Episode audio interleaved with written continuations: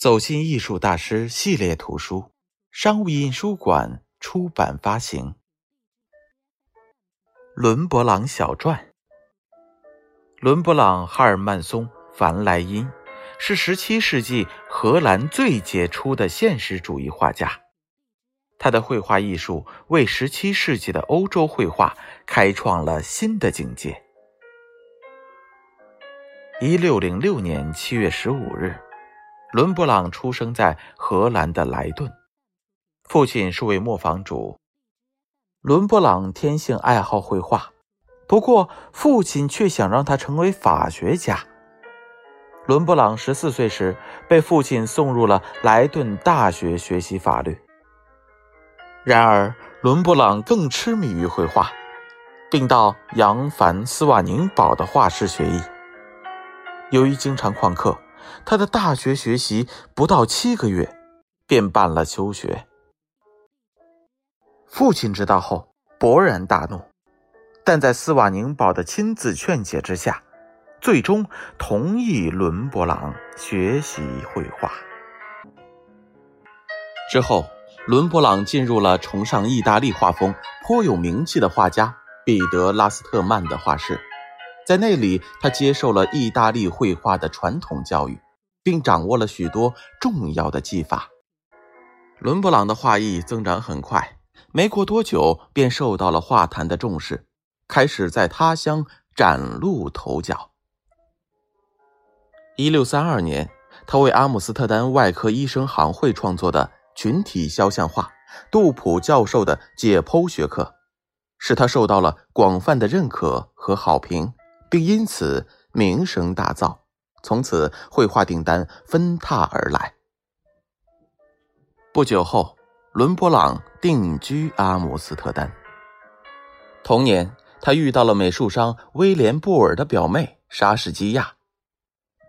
三年之后，他们冲破重重阻力，结为伉俪。结婚后的伦勃朗处于一生中事业与生活的顶峰。把油画的表现力推到了前所未有的高度。这一时期，他在肖像画、历史画、风俗画和风景画方面都取得了很高的成就。三十岁后，伦勃朗创作了一批以神话和宗教题材为主的油画。就在这时，伦勃朗的名声却遭到了越来越严重的挑战。部分原因是由于他以妻子为裸体模特所画的宗教、神话和历史题材的作品，遭到旧道德主义分子的攻击。更主要的原因是，1642年他创作的团体肖像画《夜巡》，因得罪了定见人而被退货，甚至遭到了起诉。就在同一年，莎士基亚又离他而去，留下儿子提图斯。这让他遭受了巨大的打击。夜巡的创作完成是他生命中的第一个巨大转折点。经过一系列打击后，伦勃朗宣布破产。在遭遇到了这样的不幸之后，画家的目光逐渐转向了大自然深处的静谧。之后的三年中，他只画风景画。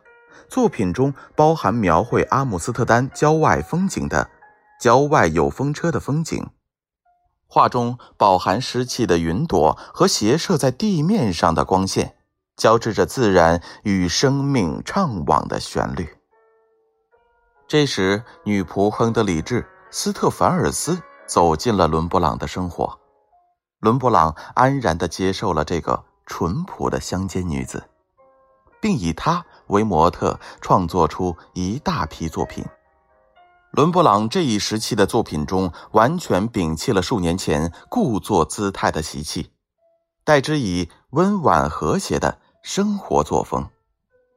然而，严酷的社会却不给伦勃朗任何重振声望的机会，他不得不转居幕后，在自己经营的商店中挂上妻子和儿子的名字。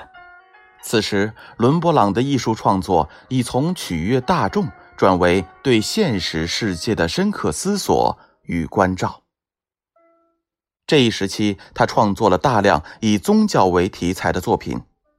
在这些宗教画中，他加入了自己对人生、对生命的思考，并按照自己的理解进行创作。此时的伦勃朗思想与技艺都有了显著的进步，他的艺术境界达到了炉火纯青的地步。不久，厄运之神再次叩响了这个不幸人的家门。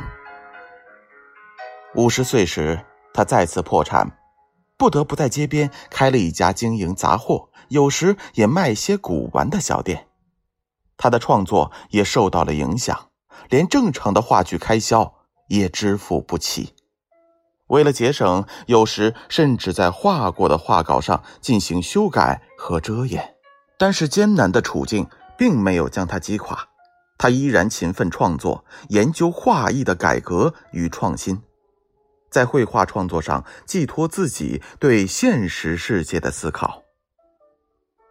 一六六二年，从未结过婚的续妻亨德里治去世。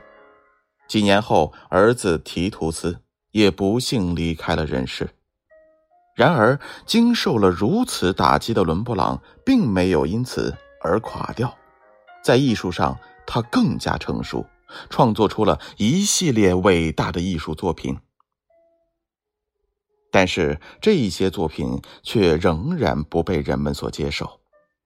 为了生存，伦勃朗甚至做过巡夜人。一六六九年，那个时代最伟大的现实主义大师去世了，身边只留下一个画箱和一件外套。